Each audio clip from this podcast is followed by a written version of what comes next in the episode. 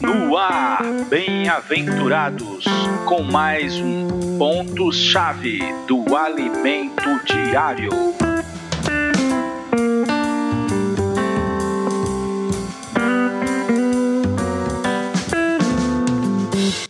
Olá, meu amigo bem-aventurado. Jesus é o nosso Senhor. Nossa vida tem Deus por trás de tudo, tudo tem a mão de Deus, não se preocupe. Apenas aceite, porque você agora é um filho de Deus. Está sob os cuidados de Deus. Como Deus é zeloso e ciumento com seus filhos.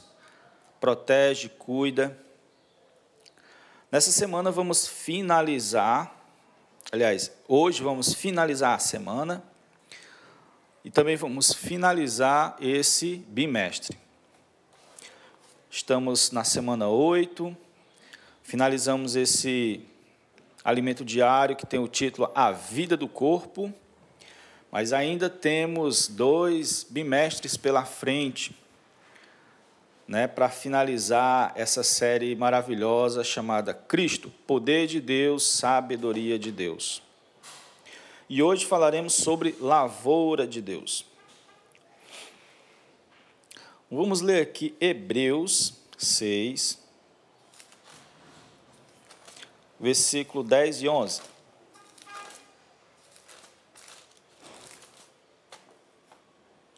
Ó oh, Senhor Jesus.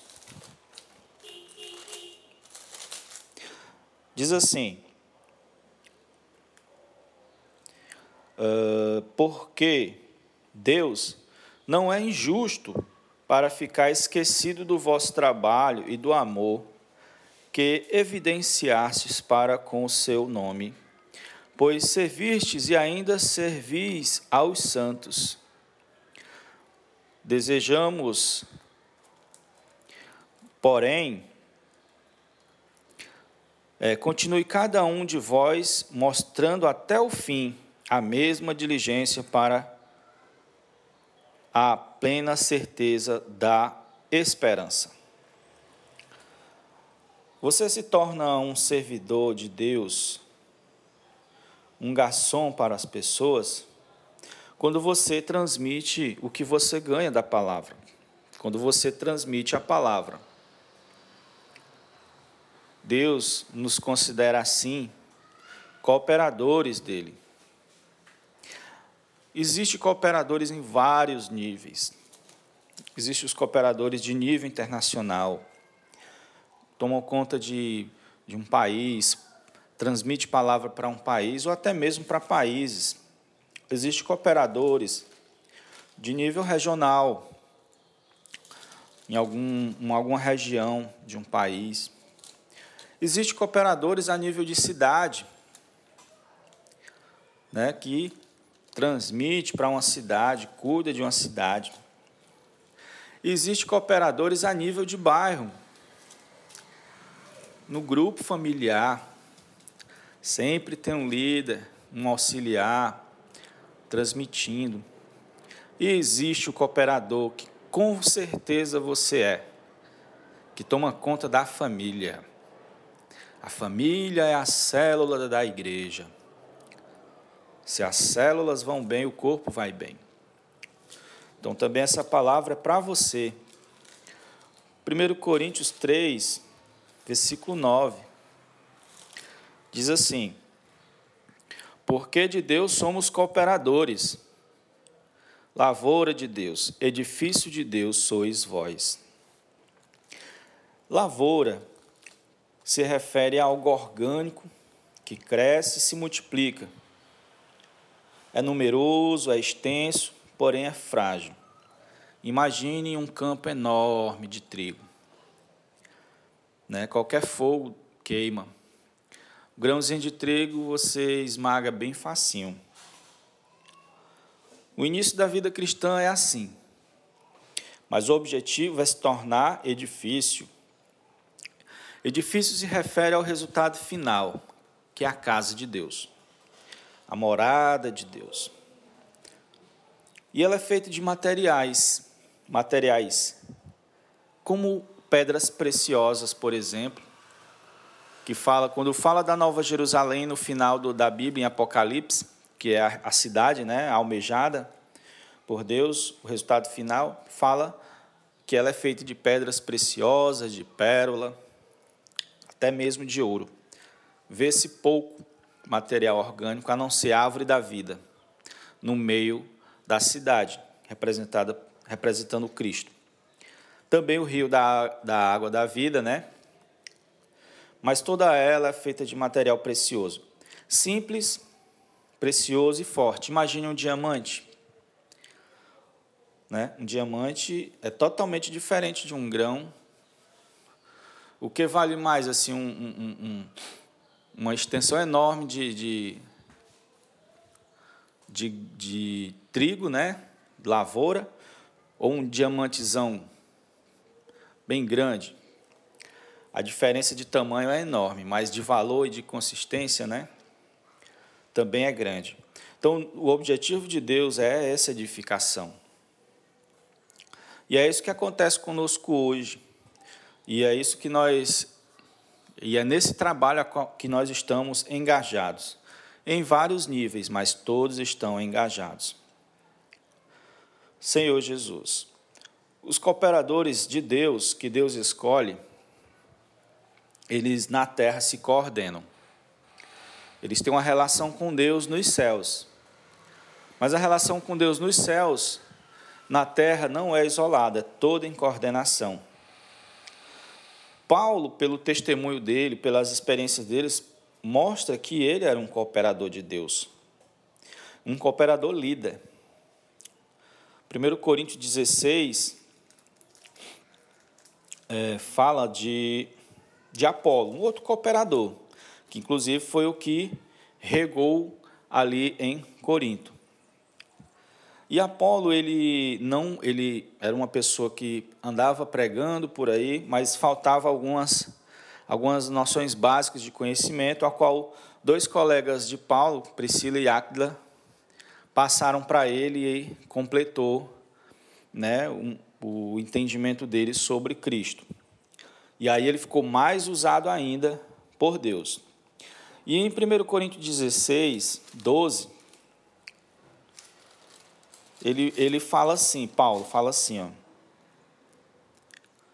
É, acerca do irmão Apolo, muito lhe, lhe tenho recomendado que fosse ter convosco, com os irmãos em Corinto, né?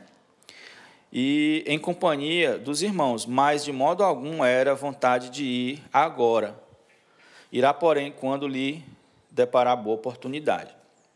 Então, normalmente, os, os, os cooperadores de Paulo, né? Muitos, muitos percebiam que Paulo era um cooperador líder. Ele era muito avantajado espiritualmente e se, e se engajava logo ali no serviço com ele. Em outros lugares na terra tinha também Pedro, né? tinha sua, sua comissão, sua comitiva, trabalhando em lugares diferentes na terra. E hoje é do mesmo jeito. E aí Paulo fala isso para ele, e aí, pelo que ele diz, ele, pela que a Bíblia diz, ele, ele fala que não, ele não quer ir. Dá a entender que parece que Apolo não estava tão coordenado com Paulo. No entanto, quando você lê Tito, a epístola a um, a um cooperador chamado Tito, né? Tito. Cooperador também pode ser é, chamado de obreiro, certo? Alguns chamam obreiro, outros cooperadores, dá no mesmo. Tito 3, 13 diz assim, ó. Encaminha, é, encaminha, essa carta é de Paulo para Tito, certo? Encaminha com diligência Zenas, o intérprete da lei, e Apolo, a fim é, de que não lhes falte coisa alguma. É, Paulo, ele estava dando essa, ele estava dizendo que estava encaminhando, ele estava dando uma. uma, uma é, deixa eu ler aqui o 12. Ó. Quando te enviar Artemas ou Tíquico, apresse-te envie até Nicápolis ao meu encontro. estou resolvido a passar o inverno ali. Encaminha com diligência Zenas, o intérprete da lei, e Apolo. Então ele fala aqui, ó, é, Zenas, Apolo, Tíquico, Artenas, né? Então você vai ver vários nomes além do próprio é, Tito. Então tinha um, todo um grupo de pessoas. E aí você vê que ele pede para Tito dar uma orientação para Apolo. Então você percebe que Apolo estava engajado com Paulo, cooperando com Deus. Então você percebe que na, na outra vez que ele falou, provavelmente era porque, como diz, como diz hoje, né? Corinto era um foguete. Tava, a situação lá estava complicada e Paulo não queria se meter. Poderia ser que Paulo, Apolo não queria se meter, aliás. Poderia ser que Apolo imaginasse assim: rapaz, se eu for lá, vai piorar. Então não quero. Na momento certo eu vou, certo? Porque é, é, você acha que, você percebe que ele fez assim, né? Por causa dessa dessa parte aqui, você vê que eles eram tinham cooperação uns com os outros. Senhor Jesus.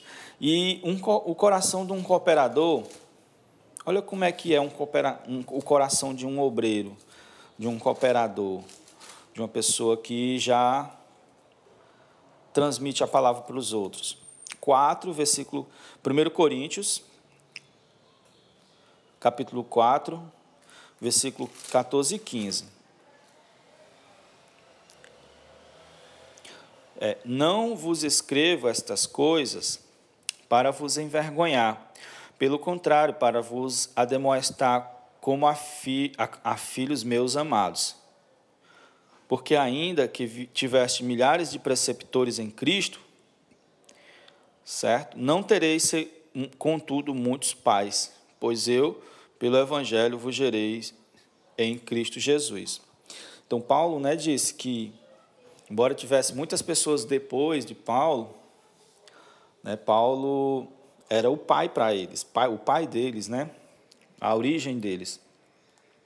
E, a, e toda a obra de Deus, né, que fosse até eles, inevitavelmente seria por intermédio de Paulo. É um princípio divino, certo? É como gerar filhos mesmo, né? Você tem sua família, então você cuida da família, da sua família. Não vem outro pai de outra família desconhecido cuidar da sua família. Então, no mundo espiritual, assim, uns geram outros, que geram outros, e aí vai criando aquela espécie de, de, de família espiritual. E a palavra pai revela o coração amoroso de Paulo para com eles.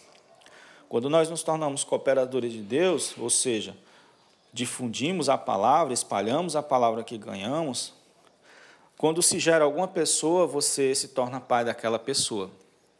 Você vai regar a semente que foi plantada naquela pessoa. Se for vontade de Deus, pode ser que outro regue ela. Então, hoje, Deus também levanta cooperadores. Certo? Ele, no decorrer das eras, Deus sempre levantou cooperadores homens de Deus. Joe Wesley, é, deixa eu ver outros mais, John, é, Hudson Taylor, é, deixa eu ver mais, é, faltou aqui ah, na cabeça vários nomes, né? George Miller, é, e aí por diante. E cada um, quando vivo, era um cooperador, ou cooperador líder ou cooperador auxiliar. Certo? Nós tivemos, fui muito ajudado pelo irmão Dong, faleceu em 2017. O irmão Dong nunca me conheceu, não me conhecia, eu conhecia ele, mas a vida dele me influenciou. Né? Eu senti pela morte dele. Mas a palavra profética não parou, ela nunca para. Outros irmãos foram colocados no lugar dele. Hoje temos o irmão Pedro e o irmão Ezra. Certo? E sempre Deus vai usar para passar a palavra profética, que vocês já sabem o que é, a palavra profética é aquela palavra que nos prepara para a vinda do Senhor não nos prepara tão somente para resolver problemas da nossa vida humana, né? Mas nos dá um, nos aponta o futuro. E essa palavra profética sempre ela é transmitida por obreiros vivos. Existiu um obreiro chamado Otmani e o outro Witness Lee que deixaram muitas heranças para nós. Quando você lê um livro deles, você ganha. Mas ali não é a palavra profética, a não ser que esteja sendo falada aquela mesma palavra atualmente. É muito importante a gente estar atualizado com o falar do Senhor atual, porque o Senhor, Ele está lá nos céus, mas Ele não está calado. O Senhor continua falando. Ele continua falando constantemente. Tem como base a palavra escrita, em cima dela ele continua falando: o Senhor não calou, o Senhor está vivo. E o nome dessa palavra que ele fala é palavra profética. Dá a direção para a igreja, o que ela vai fazer amanhã, daqui a um mês, daqui a seis meses, daqui a um ano. E ele sempre usa pessoas vivas, ele não usa mais pessoas que já morreram. O que elas deixaram de herança é muito importante, inclusive os obreiros atuais usam o que foi deixado de herança. Mas eu não posso deixar de seguir um líder atual e dizer, não, vou seguir só as orientações do irmão Otmani, que já morreu há, há, há anos. Não, isso não existe. Pode até que você caia em erros. Vamos supor que em um determinado período a igreja não tinha tanta potência e o Espírito disse para aquele obreiro incentivar todos a pregar o evangelho nas ruas. Só nas ruas. Beleza. Pá, pá, pá, todo mundo fez isso. Passaram os anos, aquele irmão morreu, o outro foi, foi colocado. Só que aquela palavra que ele falou ficou no livro. E atualmente o irmão diz, um outro líder diz, o Espírito Santo leva ele a falar. Amados, vamos pregar o evangelho nas ruas e vamos visitar as pessoas em suas casas. Vamos visitar nossos as pessoas próximas de nós, vamos suprir elas nas casas delas. A palavra anterior, mais uma palavra nova. Mas se a pessoa decidiu só seguir orientações da palavra que está no livro, antiga, ela não vai aceitar a nova. Ela vai dizer: Não, eu só vou pregar na rua. Está aqui o livro dizendo: ó, Esse livro é do homem de Deus, ele disse que é na rua, só na rua. Você entende o porquê que você tem que está é, ouvindo a palavra atual.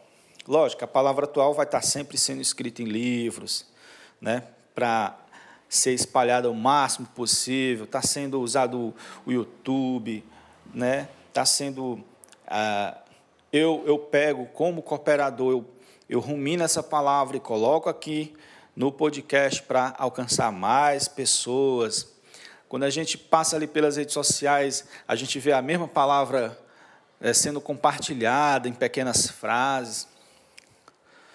Deus tem falado para o seu povo dando uma direção. Nós somos privilegiados porque somos a última geração, a geração que vai ver essa era, a era da igreja se findando, a era da graça se findando. Deus quer que nós estejamos preparados para entrar de maneira folgada e com muita alegria na próxima era, a era da justiça, né? a era do reino, o reino milenar. Jesus é o Senhor e até o próximo episódio. Fique com o hino para enriquecer mais esse conteúdo no nosso coração.